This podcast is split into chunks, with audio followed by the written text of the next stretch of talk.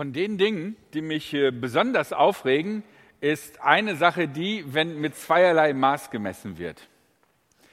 Wie hat mein Vater so schön gesagt, wenn zwei Leute das Gleiche tun, dann ist das noch lange nicht das andere, deswegen darf ich das und du nicht.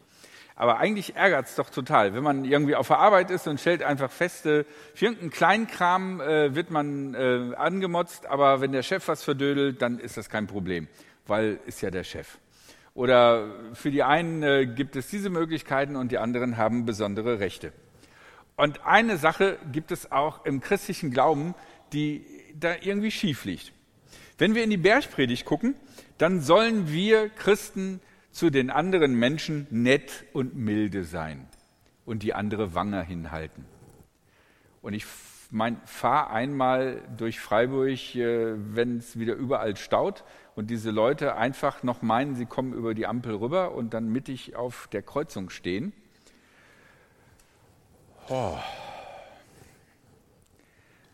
Aber die Wange hinhalten. Sagen, okay, fahr ruhig weiter, steh mir ruhig im Weg, ich stehe gerne hier, ich habe es auch nicht eilig und wenn ich es eilig hätte, du bist wichtiger. Und wenn uns einer schlägt, dann kein Problem, nochmal die Wange hinhalten. Und im Vater unser, da steht, ähm, als eine wichtige Aussage und vergib uns unsere Schuld, wie auch wir vergeben unseren Schuldigern.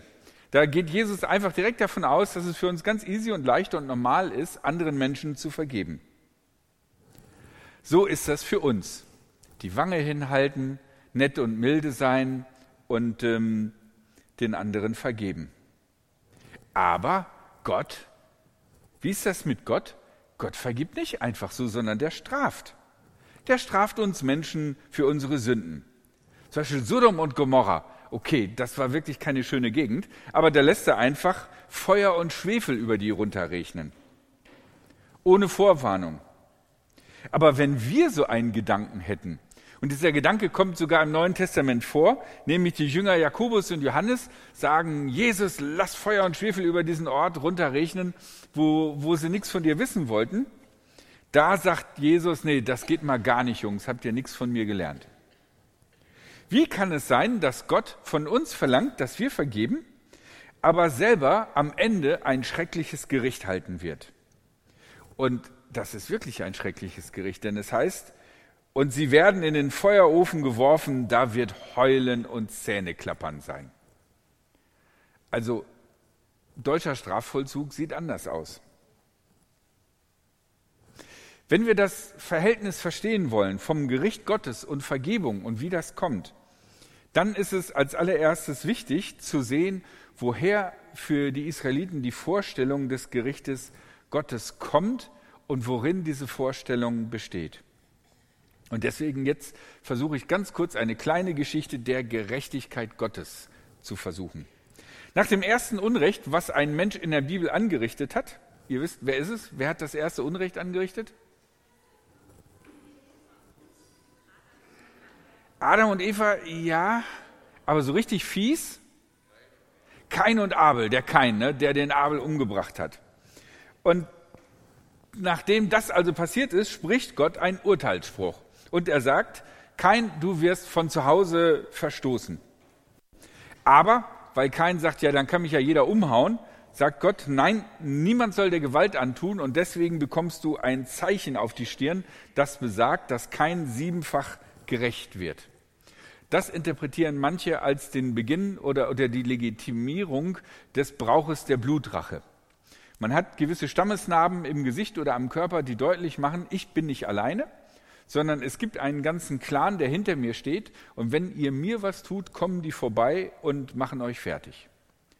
Und das gibt mir einen Schutz, äh, mich frei zu bewegen, zum Beispiel als Mensch aus dem Ruhrgebiet hier in, im Baden, ne, weil die alle wissen, wow, ne, die im Ruhrgebiet, die sind ja, ich meine, wobei ich sagen muss, wenn jetzt Rot-Weiß Essen gegen äh, SC Freiburg spielen würde, weiß ich nicht, ob das klappen würde. Okay.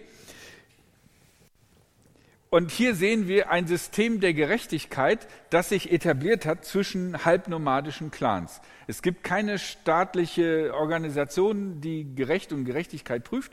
Es gibt keine verbindlichen Rechte. Jeder entwickelt im Grunde sein eigenes Rechtssystem. Natürlich ist man miteinander in Kontakt und muss miteinander leben. Und in diesem Miteinanderleben und im Kontaktsein entwickelt sich die Blutrache als ein adäquates System heraus. Für uns ist es sehr merkwürdig, das zu hören, aber das liegt daran, dass wir schon seit vielen Generationen unter einer staatlichen Gerichtsbarkeit leben. Allerdings, die Blutrache hat nicht nur eine, einen Aspekt der Gerechtigkeit, sondern auch der Abschreckung. Also ich will ja nicht nur äh, Unrecht sühnen, sondern ich will auch Unrecht verhindern, indem ich so brutal daherkomme, dass die anderen sich erst gar nicht trauen, mich anzupacken. Und so wird in der Bibel berichtet, dass innerhalb kurzer Zeit die Blutrache sich steigert. Hin von siebenmal wird kein gerecht zu siebenmal 77. Und siebenmal 77 bedeutet so viel wie ich mache euch alle tot. Und diese Abschreckungstaktik, die dann natürlich aber auch wieder Gewohnheit hervorruft, wird im mosaischen Gesetz aufgehoben, wo es heißt Auge um Auge, Zahn um Zahn. Das heißt, es gibt wieder eine Verhältnismäßigkeit. Und ich glaube, das ist bis auf den heutigen Tag, dass wir irgendwie das Gefühl haben, dass Gerechtigkeit und angemessene Strafe was mit Verhältnismäßigkeit zu tun hat. Sicherlich definieren unterschiedliche Kulturen, was angemessen ist, unterschiedlich. Aber ich glaube, jedem Rechtssystem wohnt inne diese Idee, irgendwie eine Balance wiederherzustellen zwischen dem Unrecht, was geschehen ist, und der Sühne, der Strafe, der, der Vergeltung, die daraufhin passiert. Und Auge und Auge, Zahn um Zahn macht deutlich, es muss eindeutig äh, zusammenpassen. Und das bedeutet nicht notwendigerweise, dass wenn mir einer einen Zahn ausschlägt, dass ich dem auch einen Zahn ausschlage. Das bedeutet auch, dass die Anwälte sich treffen können und darüber verhandeln können, wie teuer jetzt so ein Zahn ist. Und das ist keine neumodische Idee, sondern ist auch im äh, mosaischen Gesetz drin. Im, in der weiteren Entwicklung des israelitischen Volkes äh, entstehen Stadtstaaten und daraus dann Flächenstaaten und letzten Endes zwei Königreiche. Und diese Königreiche haben einen offiziellen obersten Richter und das ist natürlich der König.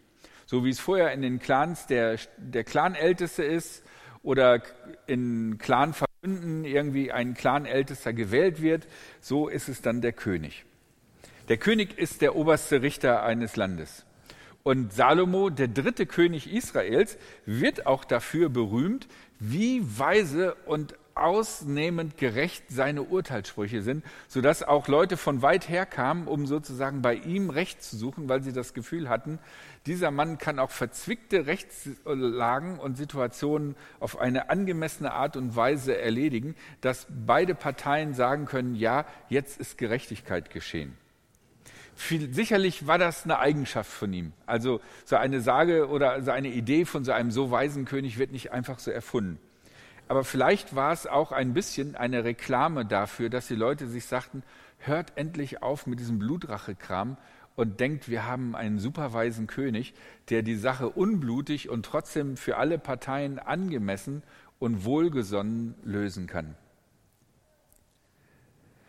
Allerdings, und das wissen wir alle und das ist äh, schon immer so gewesen, Obrigkeit versagt. Egal, ob es ein König ist oder eine Demokratie, ein demokratisches gewählte äh, Jurisdiktion, sie ist nicht immer gerecht.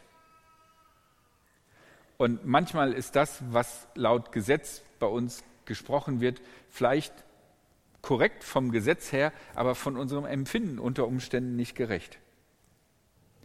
Und die andere Sache ist, die Leute, die in die Situation kommen, Recht zu sprechen, aus welchen Gründen auch immer, haben ja, auch wenn sie versuchen, objektiv zu sein, ihren eigenen Standpunkt. Und dieser eigene Standpunkt kann unter Umständen auch äh, in bestimmten Situationen mit hineinspielen und kann die Sicht verzerren. Und auch die Infos, die wir haben, was wirklich passiert ist und wie es wirklich gewesen ist, sind ja auch manchmal begrenzt. Lehrer und Lehrerinnen können davon erzählen, wenn irgendwie auf dem Pausenhof irgendwie äh, Schlägerei war und, und, gefragt wird, wer hat angefangen dann? Boah, ja, er, nee, er. Und deswegen, weil das so schwierig ist, ist das auch im Alten Testament ein großes Thema. Und immer wieder sagen Propheten, Gerechtigkeit ist, wenn man nicht bestechlich ist, wenn man nicht nach dem Ansehen der Person urteilt, sondern wenn man wirklich angemessen objektiv urteilt. Und das wird von den Propheten immer wieder eingefordert und als Maßstab gesehen für, dass das Volk Israel auf dem Weg Gottes ist. Und da aber letzten Endes wir Menschen nicht immer fair sind, rückt Gott für die Israeliten immer mehr in den Blickpunkt. Gott ist für sie der oberste Richter. Er steht für Gerechtigkeit in dieser Welt. Und darum sollen wir ihm auch unsere persönliche Rache überlassen.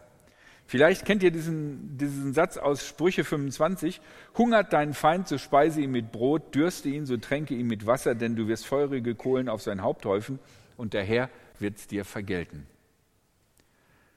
Das ist nicht eine besonders vertrackte Form von Blutrache, sondern das sagt aus, wenn du mit jemandem einen Händel hast, dann versuch den Menschen nicht zu vernichten und fertig zu machen, sondern stelle das in Gottes Gerechtigkeit.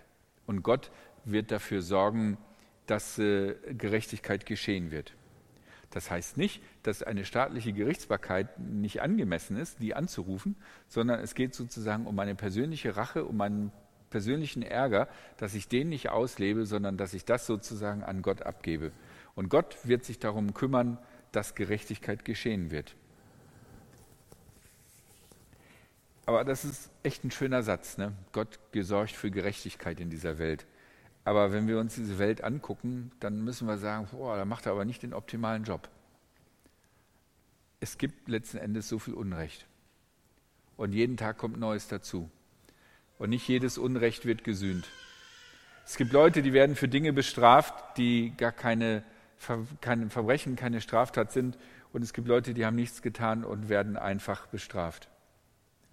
Und deswegen, weil dieser Anspruch, dass die Gerechtigkeit Gottes sich nicht in dieser Welt erfüllt und dass es so viel Ungerechtigkeit in dieser Welt gibt, die nicht gesühnt wird, deswegen entsteht in Israel die Hoffnung, dass es irgendwann einmal gegen Ende der Zeit ein Gericht Gottes geben wird, was Gerechtigkeit herstellt. In der Tradition der Kirchen ist dieses Gericht Gottes ganz mies propagiert worden im Sinne von, ihr seid alle Sünder, ihr werdet alle in der Hölle brennen bei dem Gericht Gottes, aber wir haben die Lösung. Zahlt Kirchensteuer, macht mit bei der Kirchenwahl und äh, ihr seid gerettet. Das ist leider ein, eine Sache, die dem ganzen Gericht Gottes einen sehr, sehr hässlichen Beigeschmack gegeben hat. Die eigentliche Idee ist, die ganze Ungerechtigkeit, die es in dieser Welt gibt, und ich meine, wenn ihr mal ein bisschen guckt, es gibt echt so viel ungesühnte Ungerechtigkeit, wo die Leute, die anderen wehgetan haben, auch noch darüber lachen und spotten. Und das wird nicht ungesühnt bleiben, sondern Gott wird letzten Endes für Gerechtigkeit sorgen. Ich glaube, für uns, die wir in einem ziemlich gerechten System leben, auch wenn es hier und da kratzige Sachen gibt, für uns ist, glaube ich, diese Sehnsucht nicht so nachvollziehbar wie für Menschen, die wirklich in einer Struktur leben, die von vorne bis hinten ungerecht ist. Und diese Menschen können das, glaube ich, sehr verstehen, diesen Wunsch danach, dass es einmal einen gibt, der vollkommen gerecht ist, der vollkommen unparteiisch ist und der die gleiche Strafe verhängt, egal ob du verschwägert bist oder ver, verbrüdert bist mit dem obersten, mächtigsten Menschen. Das ist der erste Faktor, den ich zur Antwort geben möchte. Warum sollen wir einfach vergeben, aber Gott macht ein Gericht? Es geht darum, dass Gott sozusagen Gerechtigkeit in diese Welt schafft, die wir nicht hinkriegen. Ich hoffe, ihr könnt das ein bisschen positiv sehen. Es geht darum, dass endlich die ungesühnten Ungerechtigkeiten beim Namen genannt werden und die Menschen, die es getan haben, dafür zur Verantwortung gezogen werden. Und jetzt kommt mein zweiter Gedanke, Vergebung. Es gibt noch einen zweiten Faktor und der ist ganz wichtig. Gott richtet und straft nicht nur, sondern er vergibt auch. Seine Vergebung gilt genauso wie auch das Gericht Gottes für alle Menschheit, für die ganze Menschheit. Und die Frage ist nicht, wird Gott mir oder dir vergeben, sondern die Frage ist, möchtest du diese Vergebung haben und möchtest du sie annehmen? Und wir können sie jederzeit annehmen. Zum Beispiel jetzt gleich gerade, wenn ihr kurz die Augen zumacht und sagt, oh Herr, vergib mir. Vielleicht beim Kaffee, vielleicht wenn ihr nachher auf Toilette geht, um den Kaffee wegzubringen, vielleicht auf dem Weg nach Hause, wo immer es ist. Wo immer es ist. Weil Gott hört euch. Ihr müsst nicht zu irgendeinem Gerichtshof gehen und sagen, oh Herr, ihr müsst nicht in den Beichtstuhl gehen. Ihr müsst nicht warten, bis Karfreitag ist, sondern Gott möchte euch jederzeit vergeben. Die zentrale, des, äh, zentrale Botschaft des christlichen Glaubens ist nicht das Gericht, sondern ist die Vergebung. Gott möchte mir vergeben. Die Frage ist, möchte ich das? Bin ich bereit zuzugeben, dass auch ich Dinge getan habe, die nicht richtig sind? Und bin ich bereit, da jemanden um Vergebung zu bitten? Zum Beispiel Gott. Und dann, und das ist der Sinn des Vaterunsers, möchte Gott, dass diese Vergebung, die wir erfahren, dass wir die weitergeben an anderen Menschen. Dass sozusagen sich die Idee fortpflanzt, wenn wir aus Erbarmen und, und Gnade leben, daraus, dass jemand nicht die Sache voll durchzieht, sondern sagt, na gut, ich vergebe dir, dass wir mit diesem Erlebnis weiterleben und anderen Menschen das weitergeben. Und es gibt ein Gleichnis, was Jesus erzählt, in der er das Ganze, was wir bis jetzt gehört haben, finde ich sehr gut beschreibt. Er beschreibt einen Herrn, der gerne bereit ist zu vergeben, auch wenn es sich um eine ziemlich große Sache handelt, der um der Gerechtigkeit willen für den anderen das Gericht spricht. Und es geht auch um die Erwartung, Vergebung und das Erbarmen weiterzugeben. Und ich möchte euch jetzt äh, ein Stück aus dem Matthäusevangelium vorlesen. Petrus wandte sich an Jesus und fragte ihn, Herr, wenn mein Bruder oder meine Schwester an mir schuldig wird, wie oft soll ich ihnen vergeben? Bis zu siebenmal? Jesus antwortete ihm, nicht nur siebenmal, ich sage dir, bis zu siebzigmal siebenmal. Jesus fuhr fort, das Himmelreich gleicht einem König, der mit den Verwaltern seiner Güter abrechnen wollte. Gleich zu Beginn wurde einer zu ihm gebracht, der ihm zehntausend Talente schuldete. K 36 Tonnen Silber. Er konnte ihm nichts davon zurückzahlen. Da befahl der König, er soll als Sklave verkauft werden, ebenso seine Frau und seine Kinder. Verkauft auch seinen ganzen Besitz, so kann wenigstens ein kleiner Teil zurückbezahlt werden. Der Mann fiel auf die Knie und flehte den König an. Hab Geduld mit mir, ich werde dir alles zurückzahlen. Da bekam der Herr Mitleid mit dem Mann, er gab ihn frei und er ließ ihm die Schulden. Ich möchte euch einladen, dass wir einen Moment Stille machen und nehmt euch ein bisschen Zeit und überlegt euch, gibt es vielleicht etwas, wo ich Gott oder Menschen etwas schulde, wo ich letzten Endes schuldig geworden bin. Vielleicht eine Kleinigkeit, aber vielleicht auch etwas Großes, vielleicht etwas, was ich sogar mir selber nicht vergeben kann. Und wenn ihr möchtet, könnt ihr in dieser Stille das vor Gott aussprechen und sagen, Gott, ich möchte dich bitten, dass du mir das vergibst. Ich möchte dich bitten, dass du mir hilfst, dass ich mir vergeben kann. Lasst uns einen Augenblick Stille machen.